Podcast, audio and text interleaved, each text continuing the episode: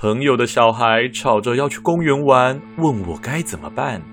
我喝了一口茶，淡淡的说：“让他先来听听阿娇叔叔讲讲公园的故事吧。”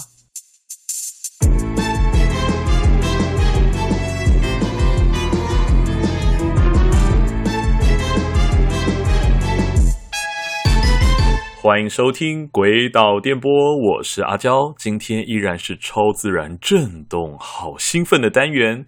有些岛民可能会觉得很好奇，吼，怎么阿娇最近更新的那么勤快呢？其实由于疫情的关系，虽然各位岛民应该都是待在家里面，很尽责的在家救地球。但想必或多或少都会开始感觉到无聊了吧？所以鬼岛电波就决定要多做几集，陪伴各位空虚、寂寞、难耐的日子。阿娇，我是不是非常的贴心呢？OK，回归正题，大家看到标题应该就知道我们今天要来讲鬼故事喽。为什么要讲公园的鬼故事呢？原因很简单，就是要劝退那些想要外出的人啦。待在家里面真的比较安全哦。理由就是如此的简单粗暴。有时候看到公园里面还群聚着一些长辈，真的是，呃，祝你身体健康哦。哦，对了，其实今天这一集也比较划算，总共会有三个和公园相关的灵异故事哦。阿娇，我自己是觉得都不恐怖了，但是其实恐不恐怖这件事情，好像我也说不准。所以各位岛民们，如果有觉得这些真实经历有让你毛骨悚然、寒毛直竖，甚至觉得阿娇讲出来真是丧心病狂，请务必要留言让我知道哦。阿娇，我有两个妹妹哈，大妹跟我一样都是灵异体质，小妹呢则是一个正常人，也可以说是一个麻瓜。但是麻瓜也是有遇到灵异事件的时候哦。而今天的第一则故事，并不全然都是阿娇我自己的亲身经历。最开始的故事视角，其实是我的麻瓜小妹。时间应该是发生在十几年前的某个假日午后，我妈和我小妹与我三个人要去台北的某个社区找我妈的朋友聊天。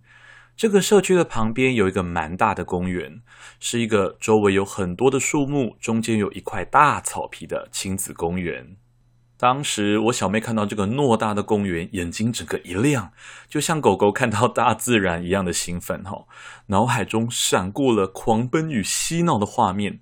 虽然这样子的叙述有点过分哈，但在她这样子的年纪，确实是这个样子了。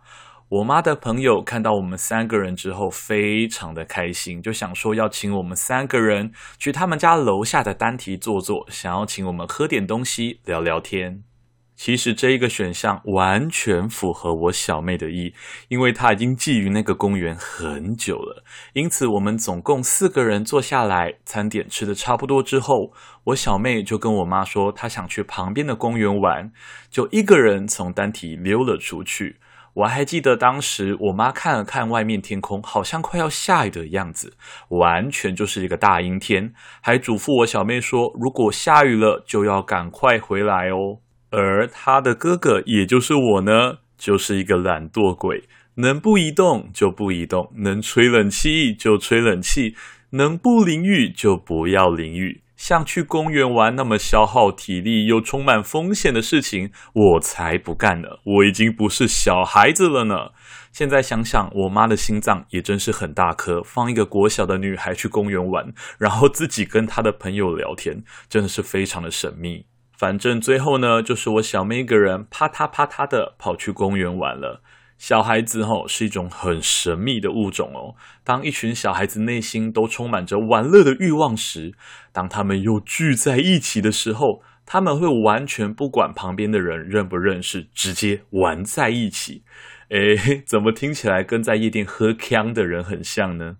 可能是天气比较阴暗的缘故吼，公园里面游玩的小朋友并不是很多，而我的小妹很快的就融入了一块小群体里面。大家在讨论要玩什么啊，要玩什么啊的时候，最后一个小朋友就指着草皮旁边的一棵大树说：“哎，那我们来玩一二三木头人好了。”大家也都貌似觉得这个点子不错，就准备要决定猜拳，选择谁当鬼，开始游戏。而就在准备要开始猜拳的时候，不知道从什么地方出现了一个小女生。看起来也是国小的样子。她表示想要加入这个木头人的游戏。我小妹说，这个小女生让她觉得有点怪怪的。她最印象深刻的就是她穿着白色的 T 恤，一脸有点苍白的样子，眼睛瞪得很大，好像要掉出来一样。视线呢，一直在所有的小朋友身上来回扫射着，然后流了很多汗，感觉她的衣服都快要被她的汗给弄湿了。说话的声音总是非常的小声，一副快要死掉的样子。这些种种的疑点呢，都让我妹觉得非常的不舒服。但是她也没有太在意，为什么呢？因为她的脑子已经都是玩一二三木头人的冲动了哈。猜拳过后呢，是一个小男生当鬼。那那个小男孩走到了大树之下，背对着大家开始了游戏。有玩过一二三木头人的人都应该知道，这个游戏其实有很多种版本。基本上就是听到声音后要做动作的概念。在鬼面对树木大喊一二三的时候，其他人要慢慢的靠近鬼。而当鬼喊出木头人，或者是其他什么人的时候，所有人都不能动，或者是要做出类似的动作，例如机器人，他们就要装作机器人的样子，而他们的游戏就这么开始了。一二三，木头人。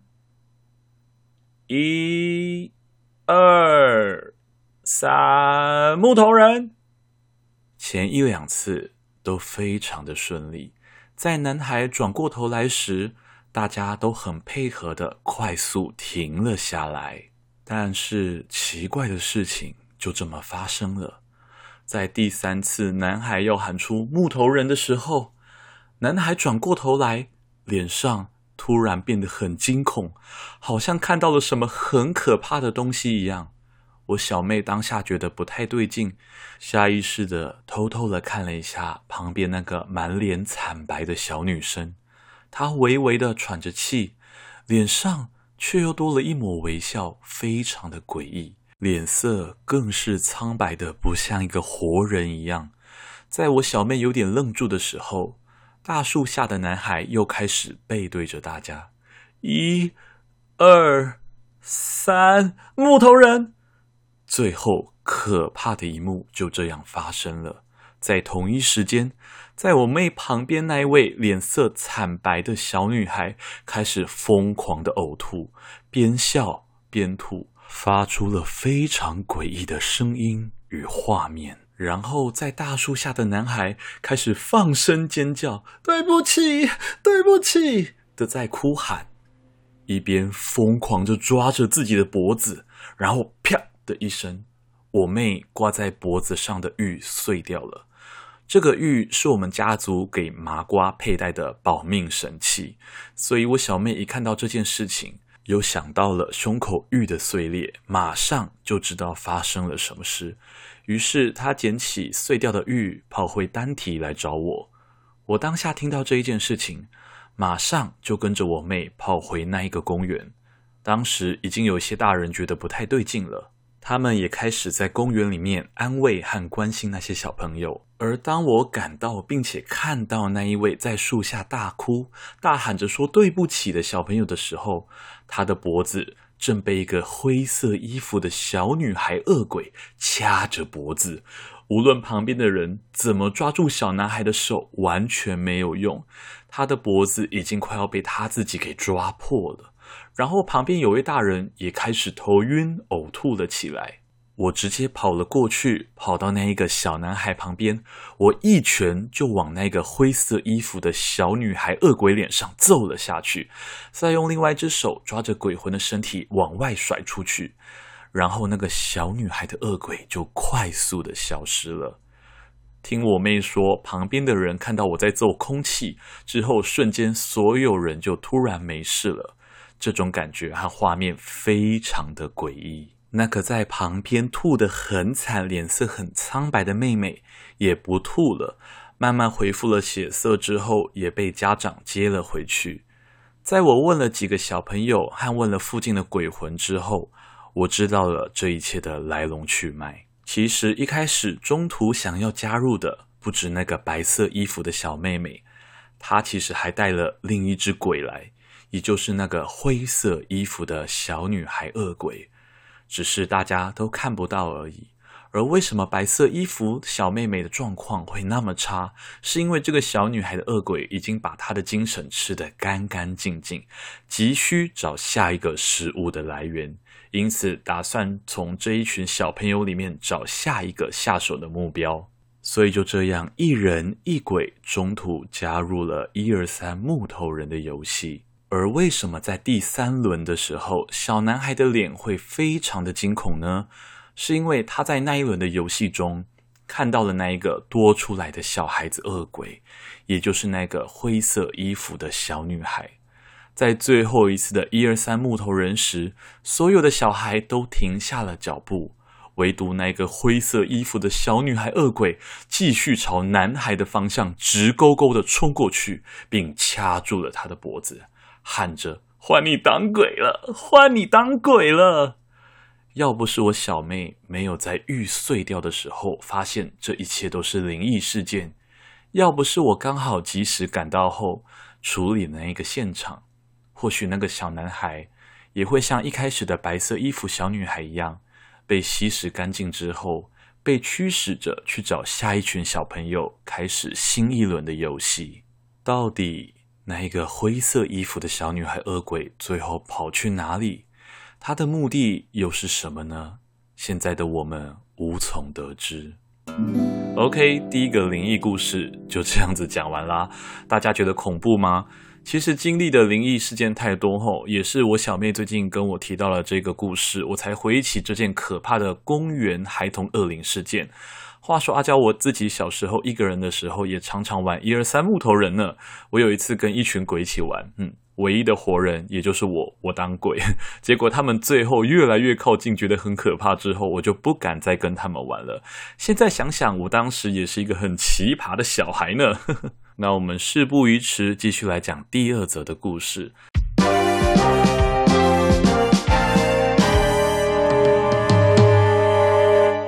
第二则的公园故事呢，时间离现在比较近，是位于新北市的一个堤防公园的鬼故事。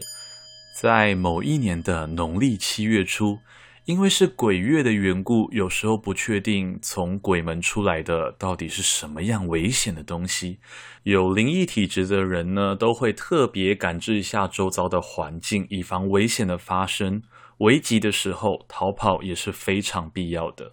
我还记得那一天的早上，突然发生了一个连续好几次的地震，接下来一切都非常的不对劲。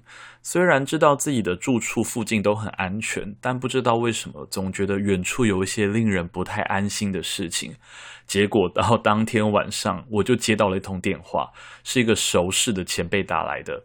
他觉得在新北市的堤防公园附近有点怪，说不上来的怪异。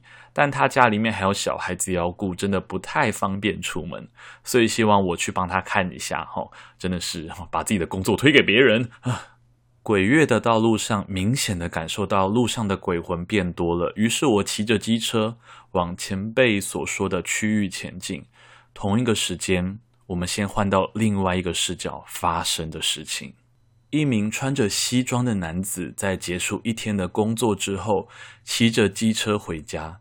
当时时间已经接近深夜，路上的车辆非常的少，两侧昏暗的路灯照着一旁杂草丛生的荒地，除了远处城市的灯火之外，皆是无尽的黑暗。这条路是他每天上下班的必经路段，不知道是鬼月的缘故，还是接近深夜的原因。除了风吹草动的树丛稀疏声之外，还有那些昆虫的鸣叫声之外，路上的气氛着实令人非常的不安。就在他骑到一半有点放空的时候，他赫然发现，在路的前方有一个全身焦黑的人站在路中间，向他挥手。他害怕的催起了油门，想要快速的绕过他。但是那一个焦黑的人貌似猜出了他的心思，刻意的移动到他的前方，试图与他相撞。最后，西装男子害怕的按起了喇叭声，砰的一声，好像撞到了什么，然后机车就突然熄火了。男子回头查看，却发现马路上空空荡荡的，什么都没有，仿佛刚刚那个焦黑的人影也不曾出现过一样。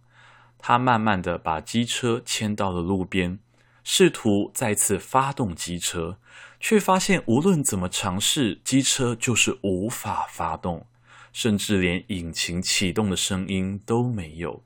当下的他非常害怕的拿起手机想要求救，却发现自己的手机已经关机了，怎么尝试都无法打开。西装男子开始不知所措。